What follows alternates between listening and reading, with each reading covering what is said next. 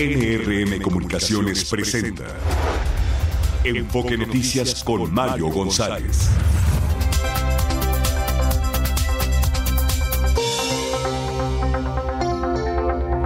Buenos días, muy buenos días y bienvenidos a Enfoque Noticias. Es martes, martes 23 de enero del 2024, ya lo digo y ya se nos fue enero prácticamente. Saludo al auditorio de toda la República Mexicana que nos sintoniza a través de la señal de NRM Comunicaciones y de todas, todas nuestras plataformas digitales. Muy buenos días, Fabiola Reza, ¿cómo estás? Hola, ¿qué tal, Mario? Auditorio de Enfoque Noticias. Feliz martes, son las 7 en punto y la temperatura promedio en la Ciudad de México es de 8 grados con sensación térmica de 7 aquí en el poniente de la capital del país. Se pronostica una temperatura máxima de 22 a 24 grados. Oye, este, ya 23 de enero, ya cumplieron años todos los de la redacción todo Enfoque Noticias ya cumplió años, creo, ¿no? Creo que falta todavía un compañero de deportes, Augusto González, todavía no es su cumpleaños. Es que toda la redacción cumple, cumple en enero.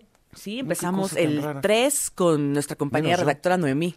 Así es. Yo, yo soy el 23 de febrero. De febrero. Sí. En un mes. De los regalos está, está un, en, un, mes, en un mes. En un mes exactamente. Claudia Magún, nuestra colaboradora en Cultura, cumple el día de hoy también. Ay, muchas felicidades, Claudia Magún. Iván González ya cumplió, Martín Carmona, te digo, todos cumplen en enero. Algo pasó ahí raro con esa generación. Bueno, este tenemos mucha información. Oye, empezar con noticias buenas es agradable porque Benito llegó a su destino en African Safari, Fabiola Reza. Así es, al fin, después de, se estimaban hasta 50 horas de trayecto, pues cruzó prácticamente todo el país Benito, pero afortunadamente esta madrugada llegó a su destino, donde podrá por fin tener un desarrollo adecuado para su especie, Mario. Sí, va a ser, este, va a ser interesante ver cómo se va adaptando. Fue a, eso de las 3.30 de la mañana de este martes cuando llegó ya a su nuevo hogar y ya hay pues mensajes en redes sociales. Lo que pasa es que la expectativa que ha provocado entre los poblanos, por supuesto, porque tienen nuevo, nuevo paisano, y también entre, entre todo el país, creo que se armó, este, se generó mucha conversación positiva, buenos deseos, este, lo que puede provocar, ¿no? Un, hecho como este. Y, fueron, creo que hicieron un trabajo extraordinario los de African Safari para trasladarlo. Ve perfectamente bien ya en las redes sociales. Subieron algún video.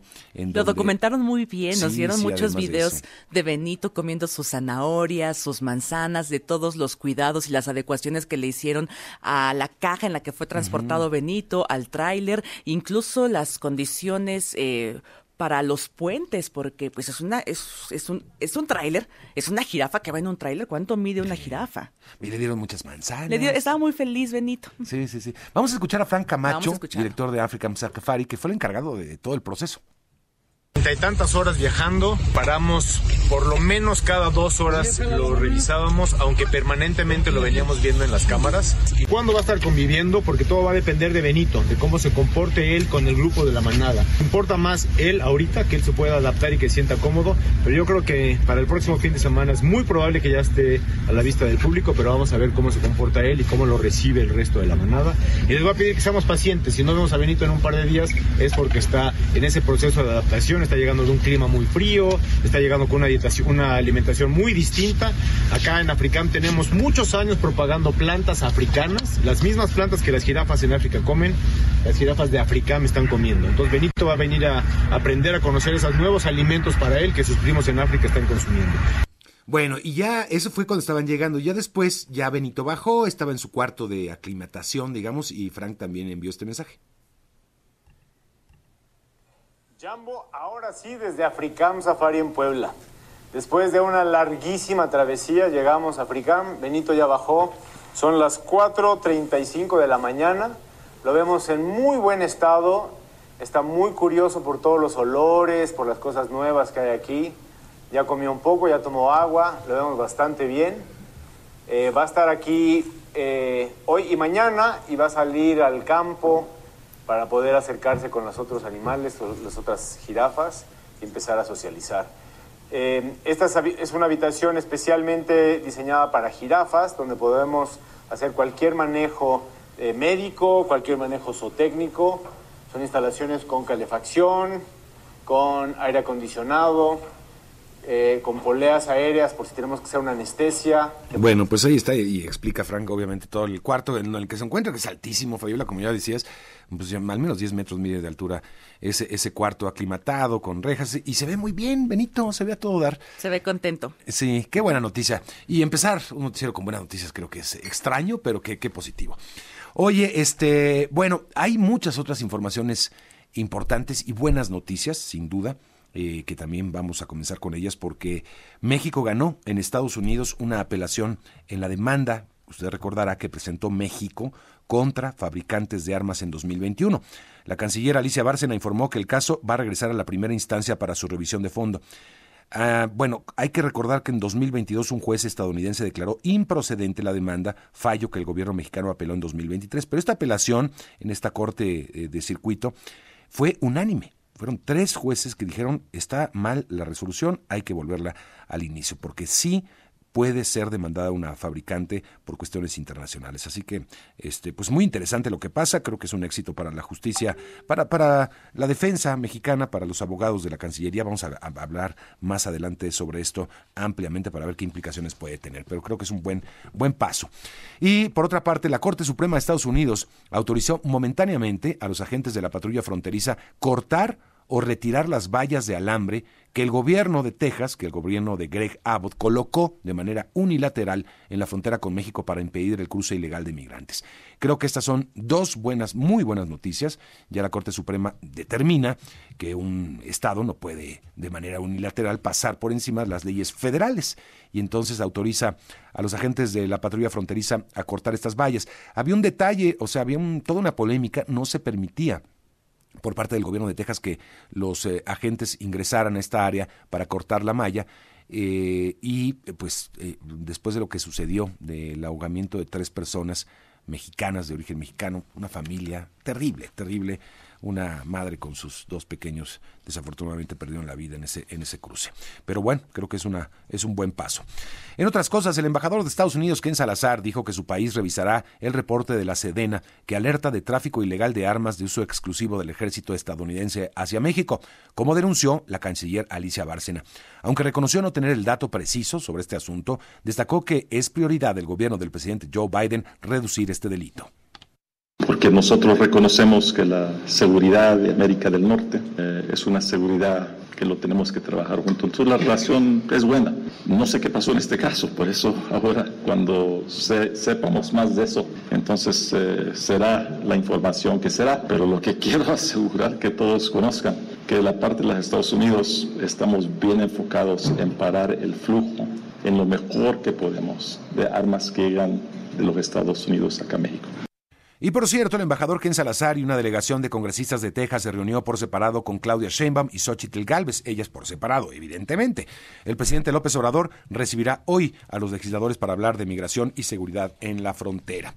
Se registró un nuevo enfrentamiento entre pobladores del municipio de Porvenir, Chiapas, y elementos del ejército mexicano. Los hechos ocurrieron luego de que habitantes del lugar bloquearan un tramo carretero para evitar la entrada de grupos del crimen organizado. Sin embargo, de acuerdo con testigos, elementos de las fuerzas federales disolvieron la protesta abriendo fuego para liberar el paso. Se trata del tercer enfrentamiento registrado entre pobladores y fuerzas castrenses en Chiapas. El primero ocurrió en Chicomucelo y el segundo en Ocosingo. En Tasco, Guerrero, el transporte público paró el servicio tras el asesinato de un chofer el pasado sábado. Es el segundo municipio de ese estado que suspende actividades de transporte por la inseguridad. Fueron detenidos dos sujetos vinculados a la desaparición de la madre buscadora Lorenza Cano y del asesinato de su esposo e hijo, ocurrido la semana pasada en Salamanca, informó Israel Aguado, fiscal regional B de Guanajuato. Los imputados fueron identificados como José Adrián N., alias El Adri, y José Iván N., alias El Güero Pericles. La Fiscalía obtuvo orden de aprehensión en su contra y a través de los agentes de investigación criminal logró su captura por los delitos de desaparición cometida por particulares y homicidio calificado. Con información recabada de diversos datos de prueba, se pudo establecer que los imputados llegaron al domicilio de las víctimas buscando a un hombre y al no encontrarlo deciden cometer primero los homicidios. Acto seguido, privan de la libertad a Lorenza N. y huyen con rumbo al municipio de Villagrán. Por el presunto delito de homicidio doloso fueron vinculados a proceso los cuatro policías municipales de Lerdo de Tejada, Veracruz, que estuvieron a punto de ser linchados por la muerte de un joven. Al fijar, posturas sobre el cambio de medidas cautelares y dejar en libertad a ocho militares vinculados al caso Ayotzinapa, el gobierno de México afirmó que el Poder Judicial nunca ha tenido como prioridad hacer justicia ni encontrar la verdad en este asunto. Acusó que esta acción deliberada tiene la intención de favorecer la hipótesis de que la Administración Federal protege al ejército para seguir socavando de una de las instituciones más importantes. De acuerdo con las primeras investigaciones, el atropellamiento de aficionados de Rayados de Monterrey ocurrido el domingo en Torreón, Coahuila, no se trató de una agresión directa, sino de un accidente un accidente de tránsito. Así lo señaló el fiscal del Estado, Gerardo Márquez Guevara. La senadora Patricia Mercado se incorporará al equipo del precandidato presidencial de Movimiento Ciudadano Jorge Álvarez Maínez como coordinadora del programa de gobierno. Estaremos conversando esta mañana con ella. Xochitl Gálvez denunció ante la Fiscalía Especializada en materia de delitos electorales el presunto intento de desvío de recursos de Notimex para la campaña de Claudia Sheinbaum. La secretaria de Relaciones Exteriores informó que se logró comunicar con los mexicanos que se encuentran en el, en el buque secuestrado en noviembre pasado en el Mar Rojo por rebeldes hutíes en Yemen. Las conacionales, los conacionales dijeron estar en buen estado de salud y que recibieron buen trato. En los negocios, desde este lunes, la vacuna contra COVID-19 de la farmacéutica Moderna está disponible en eh, consultorios de las tiendas Walmart en 19 estados del país a un precio de 749 pesos. Familiares de rehenes irrumpieron la sesión de un comité del Parlamento de Israel para exigir la liberación de las personas que siguen en poder de los milicianos de Hamas.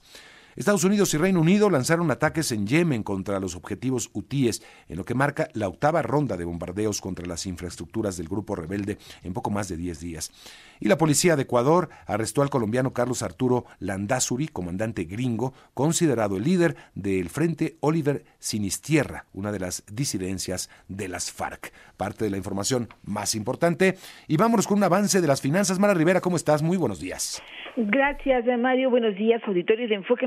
Bueno, pues inicia la sesión. El dólar estadounidense que ha comenzado ya a debilitarse frente a la mayoría de los principales cruces, mientras que los participantes en el mercado pues hoy ya mantienen una toma de utilidades. El peso mexicano muestra una apreciación de 0.99% y se cotiza, Mario, alrededor de los 21.73 pesos por dólar, siendo la divisa, por cierto, más apreciada entre los principales cruces. Frente al dólar esperamos que, bueno, pues ahora revierta su tendencia negativa con la que cerró el día de ayer la Bolsa Mexicana de Valores, en tanto que en Estados Unidos también mm, ellos abrirán con ganancias.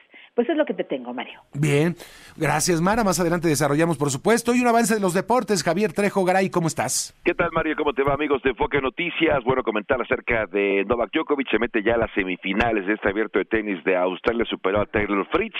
Así que sin contratiempos, el número uno del mundo sigue avanzando para buscar su gran slam número 26. Destacar también acerca del de eh, fútbol eh, americano, donde, bueno, pues después de la eliminación de los Bills de Buffalo, hay decepción de parte de aficionados y ahora hay especulaciones sobre si Bill Belichick va a llegar ahora a ser el entrenador del equipo de los eh, Bills de Buffalo. Por cierto, sería un rival de división de su ex equipo Nueva Inglaterra. Hablando de la Fórmula 1, hoy se presenta el acuerdo que va a vincular a la ciudad de Madrid, la capital de España, como sede de la Fórmula 1. Sería a partir del 2026 o incluso 2027. Checo Pérez, por cierto, pasa buena parte de, de, su, de su año allá en Madrid, tiene una casa en Madrid, así que estaría corriendo o en otro lugar que considera también su casa. Hay que hablar de esto y también del fútbol mexicano, Mario, porque el día de mañana arranca la jornada 3 del Balompié Nacional. Esto y más lo comentamos aquí en Enfoque Noticias. Me parece muy bien. Hay partidos de tenis. Qué tarde son los partidos de tenis, ¿no? Para aquellos que tienen insomnio, pues está muy bien. Sí, sí, sí, pero son muy, muy, o muy temprano, depende cómo. Ah, bueno, todavía están jugando. Ahorita creo que hay partido, ¿eh? Creo que estaba por ahí Sinner contra Rublev. Exacto, este, y ya en la, en la madrugada, entrada a la madrugada, este Djokovic se despachaba alegremente a Fritz. Exacto, sí, sí, sí, por la diferencia de horarios. Te cuento ya que hablas de Rublev, está, está de que perdió el primer set ante Jan Sinner, 6-4 y están 4 y 4 en este momento. 7 de la mañana con 13 en la Ciudad de México y están jugando allá en Australia en este momento. Bueno, muy bien, gracias Javier. A ti buen día. Que tengas buenos días y vamos con los impresos, las primeras planas, Fabiola En El Universal perforan cavernas en tramo 5 del Tren Maya.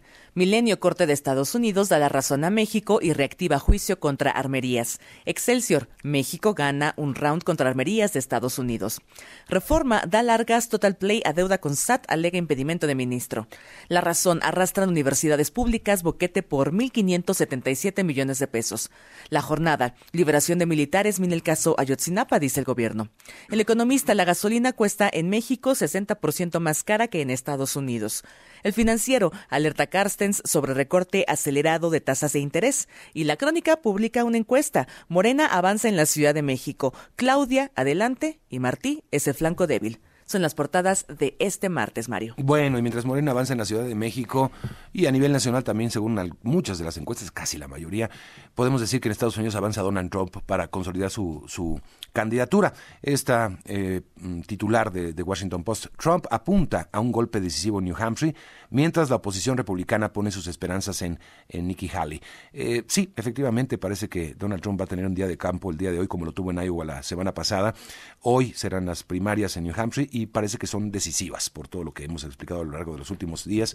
Eh, si Donald Trump gana, posiblemente ya se convierta sin duda en el candidato eh, republicano. Recordemos que ya es carrera entre dos, Donald Trump contra Nikki Haley, ya se bajó de la contienda este domingo el otro contendiente, eh, el gobernador Ron DeSantis, gobernador de Florida, y le dio el respaldo a Donald Trump, sea lo que esto signifique, no quiere decir que todos los que iban a votar por Ron DeSantis vayan a votar por Donald Trump, pero sí un apoyo importante que también pues puede ser de recursos, ¿no? Porque todos los que apoyaban económicamente a Ron DeSantis, que ya no le alcanzó, por supuesto, pues podrían apoyar a Donald Trump. Así que Así están las cosas, complicadas para nuestro país por todo lo que implica pues un discurso que se hace realidad, un discurso anti-inmigrante, anti-mexicano, Fabio Larreza. Y de acuerdo con las encuestas allá en Estados Unidos, Donald Trump tiene una ventaja de al menos 20 puntos. Otras le dan hasta 27 puntos en estas primarias allá en New Hampshire.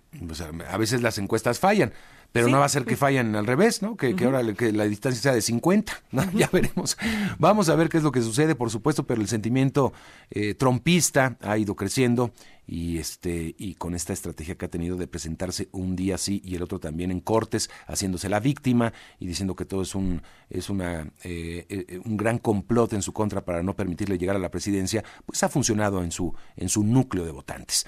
Bueno, eh, vámonos, vámonos a la pausa. Son las 7 de la mañana con 16 minutos y vamos a escuchar algo de música esta mañana como todas. Tras 11 días del lanzamiento del sencillo Yes and Ariana Grande se coloca en la cúspide de la lista de Billboard, eh, la global, con 94.4 millones de reproducciones. De esta manera regresa a la industria musical con su séptimo álbum, eh, Eternal Sunshine eh, eh, perdón, tras cuatro años alejada de los escenarios. Pero es una gran artista, Ariana Grande. Vámonos con ella, regreso.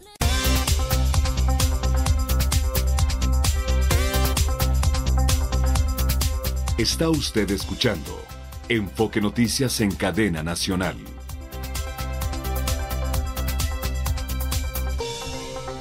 Pues eh, la ciudad de Tasco prácticamente se paralizó al suspender el servicio de transporte público y, clases también tras el asesinato de un chofer en este contexto que se está viviendo particularmente en Guerrero, no solamente en Tasco, sino también en Acapulco, de la presencia del crimen organizado en el transporte público. Vamos con Janet Castillo, ese es el antecedente. ¿Cómo están las cosas, Janet? Cuéntanos. Así es, Mario Auditorio, ¿qué tal? Muy buenos días. Efectivamente, la ciudad prácticamente se encuentra vacía desde este lunes, negocios cerrados, las clases se suspendieron y bueno, esto después de la el asesinato de un chofer del transporte público en esta ciudad platera en Tasco de Alarcón que ocurrió estos hechos ocurrieron el pasado sábado de ahí derivó que el domingo bueno el transporte pues prácticamente eh, dejara de prestar servicio por lo que se decidió tomar, eh, pues eh, dejar de, ir a clases y los negocios cerraron, pues al no haber transporte, al no haber movilidad, pues las calles también se observaron vacías en el municipio de Tasco de Alarcón. Esto después de las amenazas que los transportistas de esta de este lugar de la región norte pues recibieron amenazas por parte del crimen organizado y bueno ya hoy eh, desde ayer se desplegó un operativo de seguridad por parte de la Policía Estatal, del Ejército Mexicano y de la Guardia Nacional para hacer resguardo policíaco en toda esa región o en toda esa parte de la región norte del estado. No solamente se vio afectado el municipio de Tasco, también eh, se observó que en algunas comunidades como la Cacahuamilpa, eh, es parte del municipio de Pilcaya, también hay eh, pues este tipo de situaciones, las calles se encuentran vacías y algunos negocios cerrados, por lo que bueno, pues las autoridades tomaron la decisión de eh, pues realizar este operativo de seguridad eh, no solamente en este municipio sino en toda la parte de la región norte del estado porque también recordemos que en Iguala pues ha habido algunas situaciones violentas en donde ha habido algunos asesinatos eh, en este, por ejemplo, en esta situación del asesinato del chofer también resultó una mujer herida que era una pasajera precisamente de este, pues de esta ruta, lo que es la ruta cadena Zócalo del municipio de Tasco de Alarcón. Entonces ese reporte que tenemos. Bueno, pues qué situación. Bueno, parece ya cosa de todos los días, Janet. Te agradezco mucho. Gracias por el informe. Buen día. Vamos a Guanajuato. Fueron detenidos dos sujetos ligados al secuestro de la madre buscadora Lorenza Cano. Eh, y a su y el asesinato de, de, su esposo y su hijo. Esaú González nos amplía. ¿Cómo estás, Esaú? Mario, muy buenos días a ti y a todo el de Enfoque Noticias. Así es, la Fiscalía General de Estado de Guanajuato informó que logró la captura de los autores del secuestro de Lorenza Cano, de 55 años, quien es integrante del colectivo Salamanca Unidos Buscando Desaparecidos. Los presuntos criminales además asesinaron al esposo de la buscadora y a su hijo, aunque de ella aún se desconoce si encuentra viva o dónde la tienen. Escuchemos parte de lo que dijo el procurador de justicia. Los imputados fueron identificados como José Adrián N., alias El Adri, y José Iván N., alias El Güero Pericles. La Fiscalía obtuvo orden de aprehensión en su contra y a través de los agentes de investigación criminal logró su captura por los delitos de desaparición cometida por particulares y homicidio calificado. Con información recabada de diversos datos de prueba, se pudo establecer que los imputados llegaron al domicilio de las víctimas buscando a un hombre y al no encontrarlo deciden cometer primero los homicidios. Acto seguido, privan de la libertad a Lorenza N. y huyen con rumbo al municipio de Villagrán. Así es, Lorenza Cano, de 55 años, integrante pues, de este colectivo, fue secuestrada el pasado 15 de enero en Salamanca, cuando, según las primeras versiones, señalaron que un grupo armado ingresó a su vivienda situada en la calle Vedura, en la colonia Ampliación del Cerrito, obligándola a subirse a una camioneta. Los hombres armados durante el secuestro pues asignaron a su esposo Miguel Ángel a su hijo, quien también se llama Miguel. Lorenzo estaba en búsqueda de su hermano José Francisco Cano Flores, desaparecido desde el año 2018. La fiscalía informó pues que fueron detenidos estos presuntos responsables del secuestro y doble homicidio, pero Lorenza aún no se tiene identificado dónde se encuentra, así como su estado de salud. Este es mi reporte. Muy bien, pues gracias, gracias Saúl, a ver si se llega hasta lo último de las investigaciones, en este caso tan lamentable, desafortunadamente. Vamos a marcar la primera pausa aquí en Enfoque Noticias. Ya son las 7 de la mañana, 27 minutos. Cuando regresemos vamos a abordar el tema eh, que ayer fue una noticia, me parece muy relevante, en el caso de que México, eh, perdón, la noticia de que México ha ganado una impugnación en Estados Unidos en las Cortes de Massachusetts en contra de las eh, pues fabricantes de armas en ese país. Vamos a la pausa y regresamos con esto.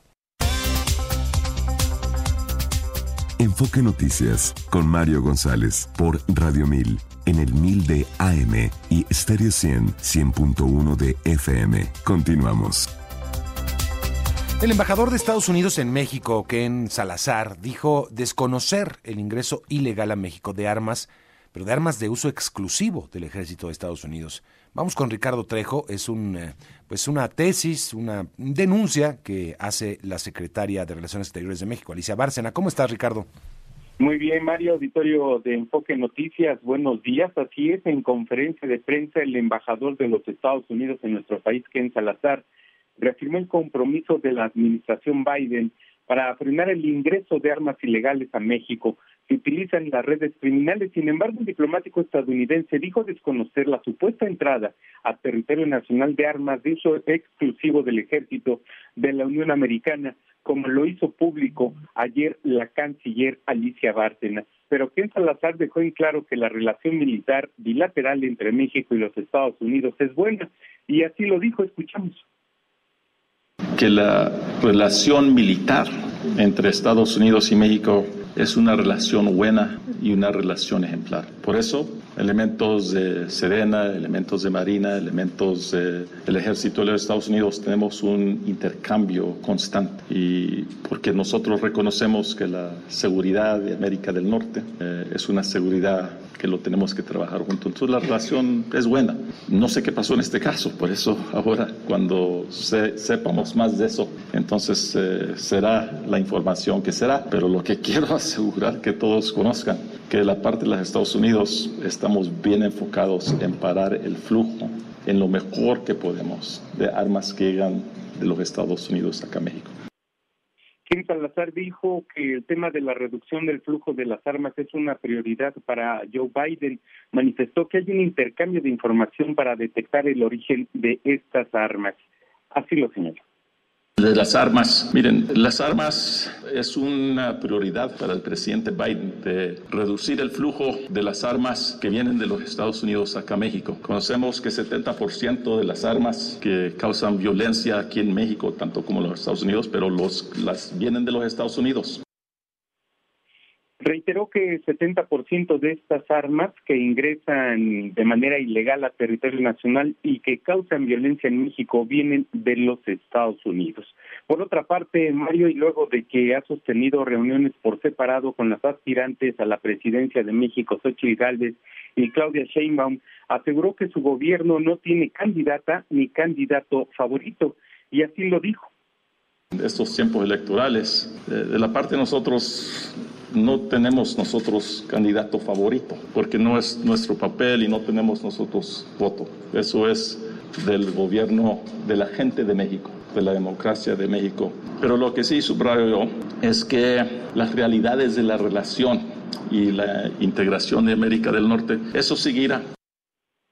Y es que durante el mes de diciembre pasado el embajador Salazar tuvo encuentros con ambas contendientes a la presidencia y ayer Ken Salazar de nueva cuenta se reunió por separado con Claudia Sheinbaum y con Xochitl Gálvez donde también tomaron parte los congresistas del Partido Republicano por el Estado de Texas, Michael McCall, presidente del Comité de Asuntos Exteriores de la Cámara de Representantes, Randy Weber, integrante del Comité de Energía y Comercio, y Tony González, quien es especialista en seguridad fronteriza e inmigración. Quien Salazar dijo que más allá del tema electoral, la integración económica y la relación bilateral entre México y los Estados Unidos seguirá como en la actualidad. Mario, por el momento el reporte para el auditorio de Enfoque Noticias. Bien, muchas gracias Ricardo. Y mientras el embajador Salazar hablaba de todo esto, también se informó que México ganó en Estados Unidos una apelación en la demanda que presentó contra fabricantes de armas en 2021.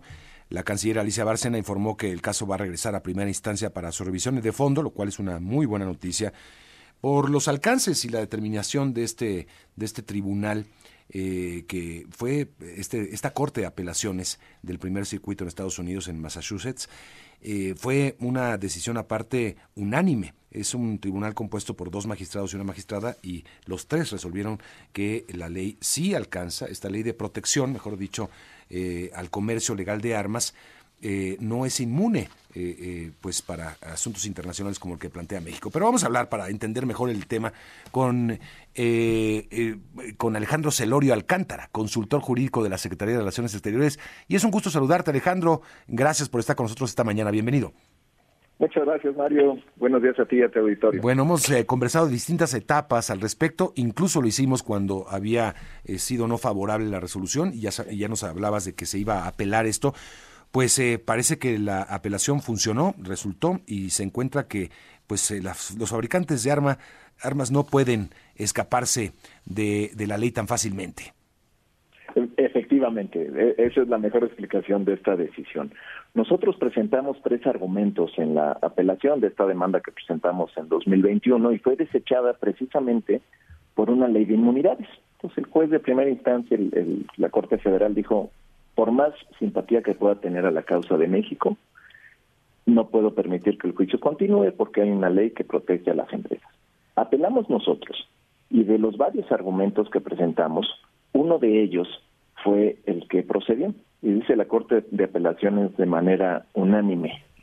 México señala y la Corte reconoce que lo podrá probar en juicio que las empresas ayudan a, e instigan a la Comisión al tráfico ilícito de armas. ¿Y qué quiere decir esto? que la Corte de Apelaciones está reconociendo el señalamiento principal de la exigencia del gobierno de México, que las empresas comercian de manera negligente sus productos, saben o deben de saber que sus productos acaban en manos de crimen organizado en nuestro país para la comisión de delitos y no hacen algo para remediarlo. Utilizan en uno de sus párrafos eh, una descripción y imagínense que el productor, están el productor, el distribuidor, el prestanombres y el criminal en la frontera. Entonces el productor le dice al distribuidor, aquí te doy cinco armas, y ve cómo el, el, el vendedor se las da al prestanombres y luego distribuidor y productor ven cómo el prestanombres cruza la frontera y se la da al criminal. Sí, aparte se ha documentado incluso, se ha documentado, eh, eh, recuerdo cuando nos hablabas de, de, pues cómo se armaron las carpetas para, para esta para esta para este juicio que se planteó eh, armas de diseño no o sea están diseñadas para, para el para el cliente. O sea no hay, no hay muchas vueltas que darle no efectivamente y ahora lo, lo que sigue es que si esta decisión se mantiene firme, las empresas pueden pedir una revisión dentro de los próximos 14 días o incluso recurrir a la Suprema Corte de Estados Unidos en un periodo de 90 días. Cuando esta decisión quede firme y el juicio inicie, podremos en la etapa de producción de evidencia o de presentación de pruebas, podremos conocer con, con base en qué las empresas de armas deciden cómo diseñar sus productos, a quién distribuirles, es decir, ¿por qué, por qué le distribuyen tantas armas a, a las tiendas en la frontera? ¿Saben que hay un consumidor ilícito en México? Y lo más importante, ¿qué tanto han modificado el poder de fuego, la ligereza del producto y, como decías, el diseño, con base en sus consumidores mexicanos en México? Eso va a ser lo más relevante y es la gran victoria de esta decisión para el gobierno de México y por supuesto para todas las personas mexicanas. Esto hace dos años que se presentó la demanda, pues tú recordarás que nos eh, señalaban que era muy aventurado, que quizás era muy frágil el argumento, pues ahora la Corte de Apelaciones está reconociendo que el argumento de México es válido y que tenemos una oportunidad de presentar pruebas en el juicio y potencialmente podremos ganarlo y recibir una compensación, porque dice la Corte de Apelaciones, una nación soberana puede demandar a la industria de las armas y eventualmente obtener una compensación por daños por el tráfico ilícito de sus productos. Ahora, como bien dices, habrá una apelación a esto. Eh, estamos hablando de un sector de, de una industria multimillonaria este, que tiene negocios obviamente de este tipo y de otros tantos en otros países, este, eh, además del negocio interno, tiene organizaciones defensoras, este, etcétera, etcétera. Tiene un poder político muy importante, Alejandro, lo sabemos, que se mete incluso en las contiendas electorales a, apoyar abiertamente, eh, sin esconderse a algunos contendientes. Ningún contendiente presidencial se atreve a hablar en contra de la asociación, por ejemplo, de, eh, de armas y de rifles en Estados Unidos. es prácticamente un pecado porque saben que es darse literalmente un balazo en el pie por el poder que tienen. Ahora, este, en este escenario y tomando en cuenta esto de que va a ser apelado y tienen extraordinarios abogados, eh, lo que le convendría a México es irse efectivamente a una instancia como la Corte Suprema de Estados Unidos. Eh, definitivamente. ¿Sí? Eh, definitivamente. ¿Por qué? Porque nuestro argumento es muy sencillo, pero muy potente. Porque nosotros no estamos diciendo dejen de vender. Es vendan con más cuidado. Y es una situación que creo que es legítimo pedirlo. Si nosotros estuviéramos pidiendo que se suspendiera la segunda enmienda que le permite a los estadounidenses portar y comerciar armas, ¿no? O, fuera un señalamiento criminal penal, ¿no? Es una situación de, oye, lo que estás haciendo me lastima. Cambia la forma como lo haces. Oye, pero es, algo que afecta al propio estadounidense. Ah, Alejandro, todos los tiroteos que hemos visto que cobran muchas víctimas, los, las masacres como se le llama, que son aquellas, está muy determinado, que pasan de cuatro víctimas, son hechas con compras legales de armas. Definitivamente. Por internet. Son legales, pero no dejan de ser negligentes, porque ah, si puedo hacer la comparación, en México el, el comprador ilícito, pues quizás es alguien que quiere delinquir en Estados Unidos el comprador quizás es alguien que tenga algún tipo de desequilibrio o alguna cuestión xenofóbica, discriminatoria, y tanto el criminal como el xenófobo pueden adquirir armas de tipo militar. Entonces, ¿qué le pedimos a la industria, tanto la sociedad estadounidense como la sociedad mexicana? Sé más cuidadoso, no vendas armas con tal poder de fuego, pues tú vendes armas para cacería, para tiro al blanco. ¿Por qué vendes armas que pueden derribar helicópteros? Pues cámbiale un poquito el poder de fuego, ¿no? Y eso es, y vamos a estar muy pendientes de cómo se desarrolla esto en redes sociales. Hemos recibido mucho apoyo de la sociedad estadounidense, de colectivos de víctimas, de padres de chiquitos muertos en escuelas, que aplauden el esfuerzo de México. Y esto es, es, histórico para nosotros y para la región. Bien, entonces ahora, ¿qué viene? ¿Qué viene, eh, digamos, ya eh, enseguida después de esta resolución? Vamos a esperar eh, que dentro de los 14 días, si las empresas piden la revisión. Si piden la revisión y la Corte de Apelaciones se las otorga, estaríamos esperando el resultado. Vamos a estar pendientes también de si la Corte Suprema de los Estados Unidos atrae el caso para su revisión.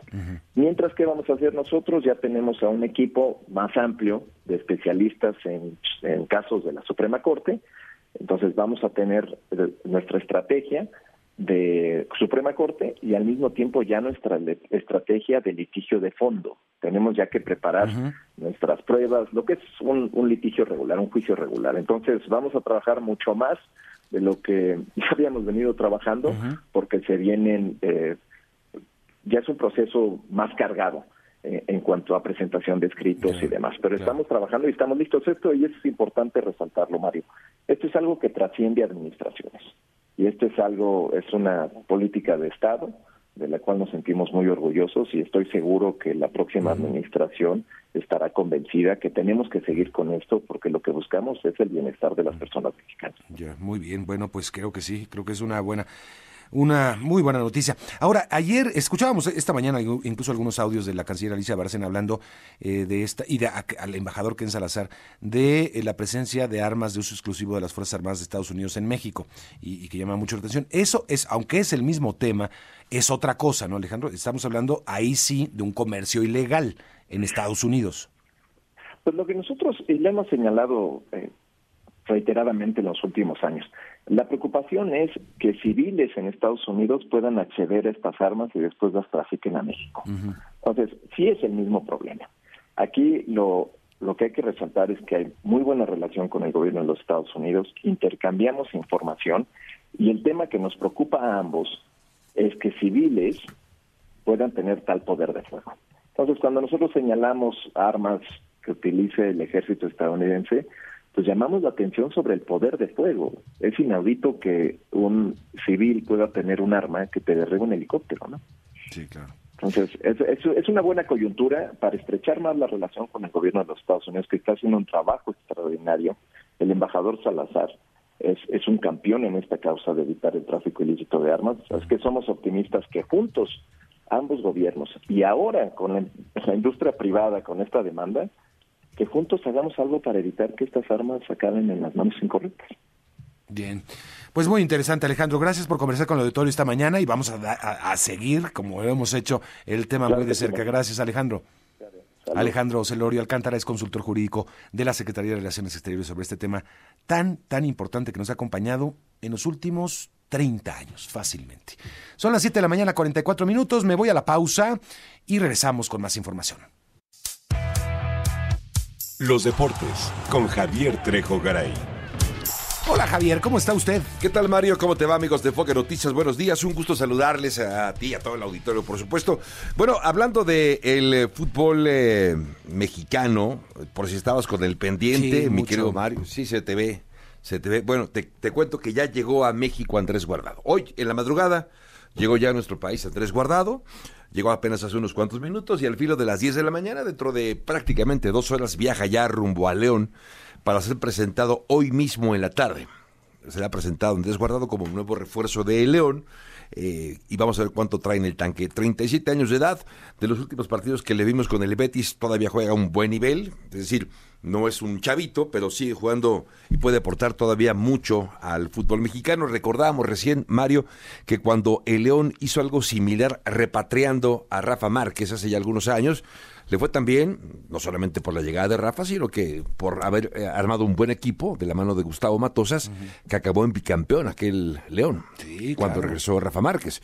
Vamos a ver si repiten ¿no? la fórmula trayendo un jugador como es Andrés Guardado, que todavía queda fresco en la memoria porque fue hace un par de días esa gran despedida ¿no? que se le, se le dio allá en, el, en Benito Samarín, la casa del conjunto del Real Betis, donde le hicieron el pasillo, el pasillo con jugadores del Betis y del Barça.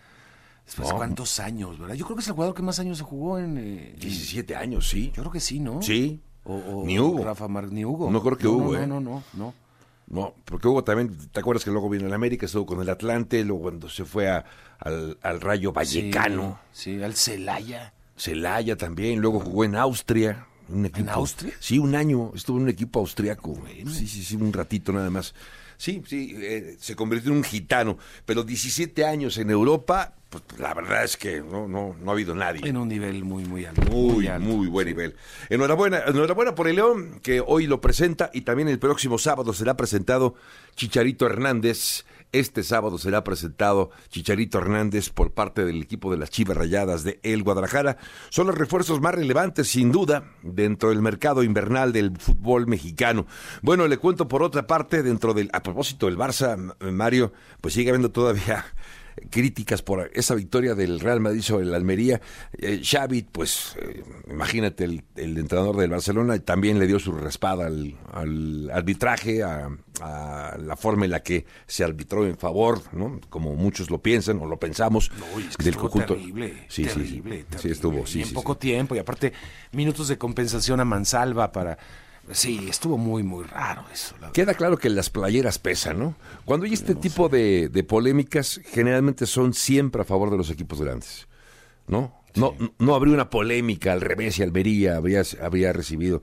Es decir, difícilmente ocurre. Siempre las polémicas de este tipo son porque las eh, playeras más importantes, las más pesadas, son las que acaban siendo, digamos que, favorecidas. No digo que de una manera eh, digamos que antirreglamentaria, solamente porque es el Real Madrid.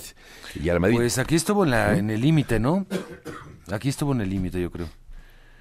Pues, pues, digo, vaya, no no solamente fue una, me parece que fue más que favorecer, fue, me parece que intervenir. En un, sí, sí, sí, te entiendo. Además por los famosos audios del, del bar, ¿no? Los que se, se refiere, hay voces en las que da a entender que sí hubo una plática entre los eh, árbitros de el bar en los cuales no se habla abiertamente de favorecer al Madrid, pero sí, la decisión acaba favoreciendo justamente el culto merengue. Pero bueno, y sale John Laporta, que es el presidente del Barcelona, decir, no, por favor, dejen al arbitraje en no, paz. Bueno, ahora, se pone este lado. ¿Qué va a decir? Joan Laporta, ¿no? Imagínate. Joan Laporta ahora defendiendo al arbitraje después de que el propio Barça durante 17 años, por cierto, estuvo pagándole a un árbitro como asesor, casualmente casualmente. Oye, Mario, cambiando de tema, eh, recordar que en caliente.mx, ahora que viene ya la actividad del fútbol mexicano, la jornada 3 que arranca el día de mañana en el Balompié Nacional, y que también vienen los juegos de final de conferencia en el fin de semana en la NFL. Bueno, todo esto lo pueden seguir en caliente.mx, también, por supuesto, el fútbol de Europa, el fútbol de España lo pueden seguir en caliente.mx. Bajen la aplicación que es gratuita y por bajarla reciben mil pesos para esa primera apuesta y ahí pueden seguir en línea los resultados de esos partidos que más les interesa interesen. Ojo que también viene ya la Champions y también es un lugar para disfrutarlo en caliente.mx, más acción, más diversión. Más adelante, Mario, platicamos un poco más de la Fórmula 1. Ya se confirmó, ya la Fórmula 1 confirma la celebración del Gran Premio de Madrid a partir del 2026. Este año, 2024-25, todavía se va a correr en Barcelona, pero a partir del 2026 el Gran Premio de España será en Madrid. Ah, mira. Un circuito semiurbano que tendrá, entre otros, eh, se dice el Paseo de la Castellana, imagínate el Paseo de la Castellana ahí, eh, la forma Está interesante, ¿no? Está interesante, sí, está interesante. Mientras estás echándote unas tapitas y un vinito, este, pues, brum, No está mal.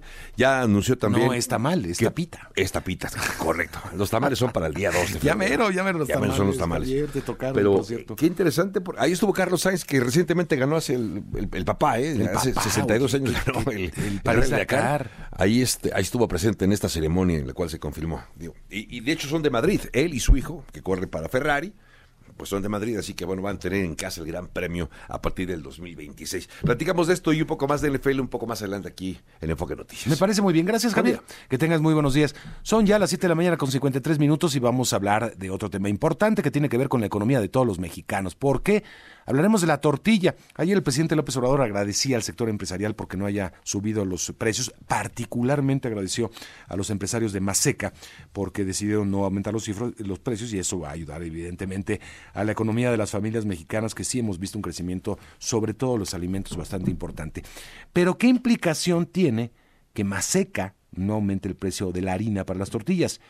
Eh, ¿Esto habla de que se va a quedar ahí el precio o podrían venir otros aumentos por otros insumos que también cuentan al momento de fabricar tortillas? Hablemos de esto con el ingeniero Rubén Montalvo, presidente de la Cámara Nacional de la Industria de Producción de Masa y Tortillas. Gracias Rubén por estar con nosotros, ingeniero. Bienvenido. Hola Mario, buenos días. Sin duda es buena noticia, ¿no? Que Maseca no aumente el precio. Claro que sí, es una muy buena noticia y como tú dices, en tu introducción, eh, pues la verdad es que las tortillas no están hechas únicamente de harina, pero uno de los principales insumos y lo que más impacta en el precio de nuestro producto es el precio del maíz y el precio de la harina. Actualmente el maíz ha sido un producto que ya tiene un buen rato, que está bastante estable, bastante controlado. Todo el año pasado la tortilla no tuvo incrementos significativos de precio este, a nivel nacional estuvo estable, pero eh, la harina año con año constantemente nos la suben todo el tiempo. Entonces, el hecho de que nos digan que este año no va a haber un aumento en, en la harina, pues es algo muy una muy buena noticia porque eso nos permite pensar que la tortilla va a poder continuar estable. Sin embargo, como te decía yo, tenemos muchos otros factores, todo, todo el mundo lo sabe, que pueden influir, el gas, la electricidad, el papel, la gasolina, hay muchos, muchos insumos que, que, pueden, este, que pueden influir. Sin embargo, actualmente, como te decía yo, están estables. Todo, todo 2023, el precio de la tortilla se estabilizó. A partir más o menos de noviembre del 22, hemos estado bastante, bastante tranquilos con el precio y sí ha habido aumentos en, en, alguna región, en algún algún industrial en particular que en su momento no reflejó los, los impactos que, que venían sucediendo por, por la cuestión que hayas querido, pues lo ha movido pero eso ya no ha sido una cuestión generalizada, ¿no? ya no ha sido como estaba sucediendo en el 21, en el 22. ¿Cómo está Entonces, el este, precio de otros insumos, eh, gasolina, transporte, componentes también eh, para las maquinarias, eh, fabricación de tortillas, todo eso es importante también, Rubén? Actualmente está estable todo, todo Mario, todo, todo aparentemente, aparentemente no hay grandes cosas en el, en el horizonte que nos digan que la tortilla va a tener que subir, al menos en estos días. Lo único que sí nos preocupa de lo que estamos ocupados en este momento es de analizar de qué manera nos van a impactar las cuestiones este, laborales. Porque como tú sabes, hay, hay este, va a haber cambios, ha habido cambios en vacaciones, en horas de trabajo, en muchos, muchos, hay varias, varias iniciativas y varios acuerdos que se están tomando en las cámaras para mejorar las condiciones laborales de los, de los trabajadores en general, no nada más de la industria, nada más de la tortilla. Y que pueden llegar a impactar a nivel generalizado en toda la industria, en todos los comercios. Nosotros estamos haciendo, haciendo cuentas, estamos checando porcentajes, este, todo lo que nos pueda decir si esto nos va a impactar de alguna manera o no el precio de la de la tortilla, porque puede puede ser un, un tema que impacte mucho. De hecho, dentro de la industria, pues hay compañeros que que dicen que sí, que impacta bastante, otros este que no va a ser tanto, y entonces lo que hemos tenido que hacer como cámara es, a ver, vamos a, checar, a ver qué es lo que está pasando para saber hasta qué punto puede impactar el, el, esos, esos este, renglones en el precio de la tortilla o no. Bien. Sí, bueno, ya eh, el, precio de otros insumos como la proteína, que sí están creciendo muchísimo, es, es, preocupante, pero bueno, por lo menos tener la tortilla abajo, que es esencial en la mesa. ¿El consumo se ha mantenido más o menos, Rubén, o, ha habido un incremento en el consumo de tortilla? No, no había incremento, pero tampoco hemos tenido una, una baja como, como, como sucede en otras épocas y sobre todo cuando hay aumentos en el precio de la tortilla, nosotros nos vemos muy afectados. Entonces, este, ahorita no, ahorita el consumo ha estado estable. Sí. Bueno, pues te agradezco mucho. Eh, vamos a, a, gracias por la noticia. Entonces podemos aceptar que es una una buena noticia que sin duda también afecta el componente inflacionario de, de, cada quincena en este país. Y por lo pronto, estamos hablando de un precio estable a lo largo del 2024. ¿Eso se calcula, Rubén? No, no, no, no, no, no, no, no. no. Bueno, nosotros pensamos que puede suceder si no hay variaciones en los insumos, ¿eh? O sea, no no no podemos decir ya el, el, el, este, definitivamente el precio de la tortilla no sube en el 2024 porque no sabemos cómo se va a comportar todo lo demás. Si Maseca mantiene su palabra y, y, y las otras harineras, porque no, no es Maseca Exacto. la única, sin embargo es la que más influye en el mercado, uh -huh. es la que más influye porque es la que vende casi la totalidad de la harina en el país. Ajá. Si ellos mantienen su palabra en ese en ese renglón, pues no va a haber ningún problema. Pero no sabemos si mañana el gas o la luz o la gasolina o el papel o, cualquier otra cosa pueda influir fuertemente y tenga que haber una variación. Pero la verdad es que es una muy buena noticia. Creemos nosotros que si todo sigue como está, no va a haber ningún movimiento en, en, en, el precio de la tortilla. Muy bien, bueno, pues estaremos eh, eh, observándolo, por supuesto. Gracias, Rubén. Ándele, Gracias, es el ingeniero Rubén Montalvo, presidente de la Cámara Nacional de la Industria de Producción de Masa y Tortilla. Son ya las 7 de la mañana, 59 minutos tiempo del centro, momento de hacer una pausa, regresar con el resumen y seguimos con mucho más en la primera emisión de Enfoque Noticias.